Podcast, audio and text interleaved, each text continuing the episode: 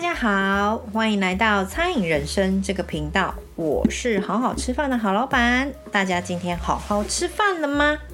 这周呢，我和朋友一起去吃了一家火锅店，是在平日的中午，没有很多客人，所以相对的也比较安静。服务人员的态度也都非常的好，让我和朋友们能够愉快的用餐，是一个令人愉快的用餐体验。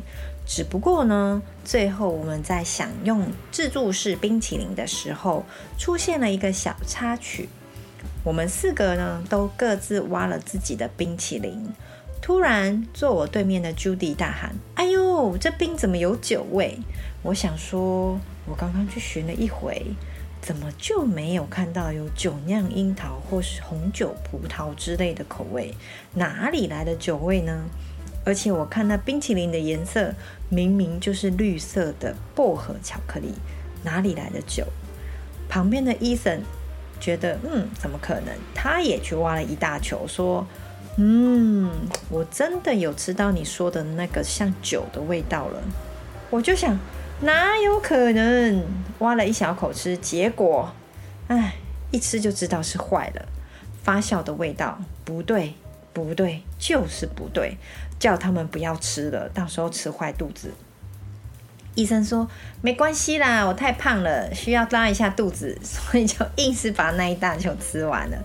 后来呢，Bill 也来凑热闹，说那个牌子的薄荷巧克力他非常常吃，所以他一吃就会知道怎么回事，所以他也去挖了一大球，吃了之后，果然他说对。就是和以前吃的都不一样了，有一点发酵，并且有一点气泡的口感。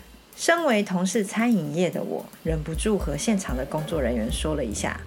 那时候现场只剩下我们和另外一桌，所以我小声的呼叫：“妹妹，妹妹，我们刚刚吃你们的薄荷巧克力冰淇淋，觉得坏掉了，你们自己赶快吃吃看。”过了没多久呢，其中看起来比较像资深人员就来跟我们解释：“哦，你好，你们刚刚有反映那个冰淇淋的问题。我们的冰淇淋柜呢，每天都会试吃，我们刚刚也有试吃过了哦，是没有问题的。”我就说：“嗯，好，我知道了，没关系。你们说没问题就是没问题，我觉得有问题，不要吃就好了，所以我没有太介意。”我也没有去深究这个东西到底有没有问题，因为就算我现在确定是一定有问题，他们坚持没问题，那也是平行线的交流，不会有结果。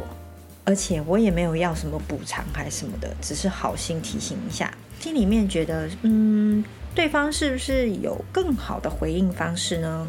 各位亲爱的朋友，如果这是你的店，你会怎么回答呢？我想了一下，我们店里遇到类似的问题的时候，都会怎么处理？第一，我们会先确认一下客人所反映的事项是不是真的有问题。如果真的有问题，是不是连带当天其他的食材也有问题呢？第二个，再来确认一下客人是不是 OK，是故意的吗？还是是真实发生的？第三，处理客人的反馈，安抚客人的情绪。四，后续呢要自我检讨，预防再次发生。几个案例呢和大家分享一下。记得刚开店的时候，有一些客人非常喜欢吃我们的经典意大利的热压吐司，到现在它也是排行榜第一名哦。里面呢有我们自制的青酱、熏鸡、番茄和很会砍丝的乳酪丝，真的是大受好评。但是过没多久，就有两位客人，而且都还是常客，在不同的时候反映说，嗯，熏鸡没有熟，因为他们咬不断。那纵使呢，我这边再怎么跟客人解释说，熏鸡一定都是熟的，他们也只是说，嗯，好。但是在那之后，就再也没有点过意大利了，都点别的餐点。那时候的我还没有那么成熟。不论熏鸡是不是都是熟的，应该都要让客人觉得，让他吃进去的东西要有安全感。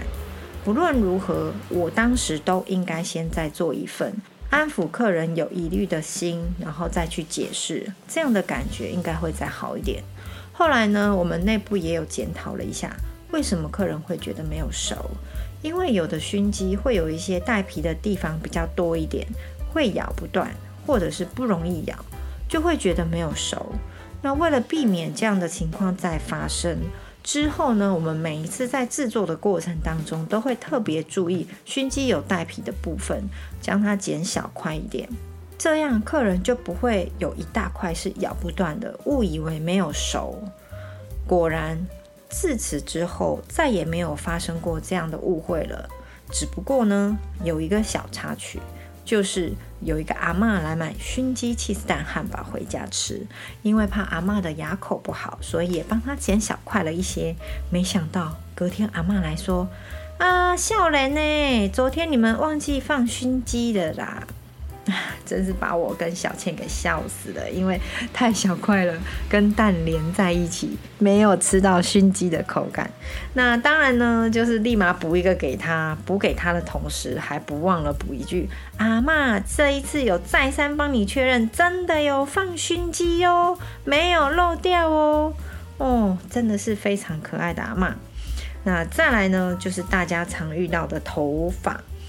就算我们把头发都绑起来，帽子也都戴得很紧，也没有办法避免这一件事情。到底头发是怎么跑进去的？有一次，客人反映汉堡里面有头发，确认有头发之后，立马先捕捉一个给客人，不论是不是吃得下，吃不下就帮他打包。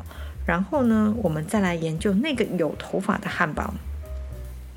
我们观察了一下，第一，客人只咬了一口。第二，真的头发就卡在蔬菜里面，还不太容易拉出来，所以这一定不是客人后来放上去的。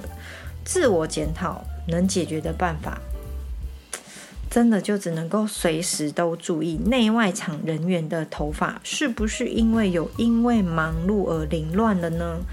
如果发现凌乱了，或者是头发乱飞，真的要马上把它整理好。现在我有发现妹妹她们的头发不整齐，我都会让他们去厕所处理一下。最后呢，和大家分享一下上周才发生的。这位客人是第一次来好好吃饭的客人，点了一个 BBQ 厚切猪排堡和起司蛋叔叔。找钱的时候呢，就知道这个客人比较奇葩了。因为呢，他还特别跟我说：“哎，小姐，这个十块钱铜板帮我换一个，因为他怕去外面没办法花。”那我看了一眼他说的那个铜板，就是正常的铜板，也没有他说的什么脏啊什么的，可能就是轮廓深了一点，有卡一点黑黑的。可是正常铜板不都这样吗？没关系，他开心就好，就换给他喽。那餐点吃了三分之一之后呢，就拿来前台说：“哎，小姐，你们肉没有熟。”一直重复：“猪肉要熟才能吃啊，猪肉真的一定要熟才能吃。你们这个没有熟，不敢吃。”基于他连头版都这样讲究了，我就直接跟他说：“没关系，我换一个给你。我在制作新的汉堡的同时，我们也在研究他说的那个没有熟的肉。”我们用剪刀把它剪开，确定里面是熟的，再把新做好的餐点拿给他的时候，我就和他说：“大哥，不好意思哦，我们有再次确认你刚刚说那个没有熟的猪肉，其实里面是有熟的，我们还有剪开确认过，但是没有关系，因为我知道你心里有疑虑，所以我们又重新做了一个给你。那这个我们也是再三确定是有熟的哦。那吃不下的话，我们会再帮你打包，你先吃吃看。”客人就很轻松愉快地接受了这件事情。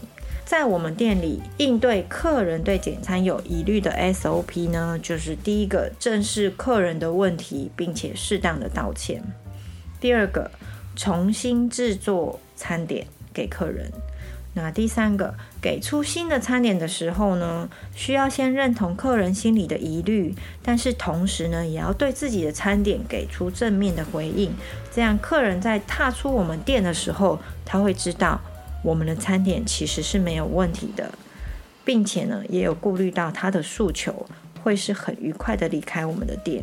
所以切记，先不要急着解释，要先检查，并且做出补偿措施之后再为解释，被接受的几率会高很多哦。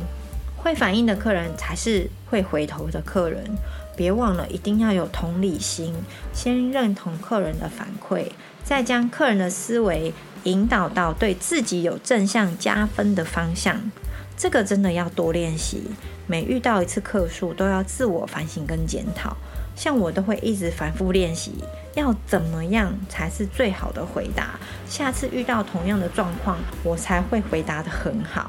好喽，那我们今天就和大家聊到这边，我们下周见喽！记得不论再忙碌，也要好好吃饭哦，拜拜。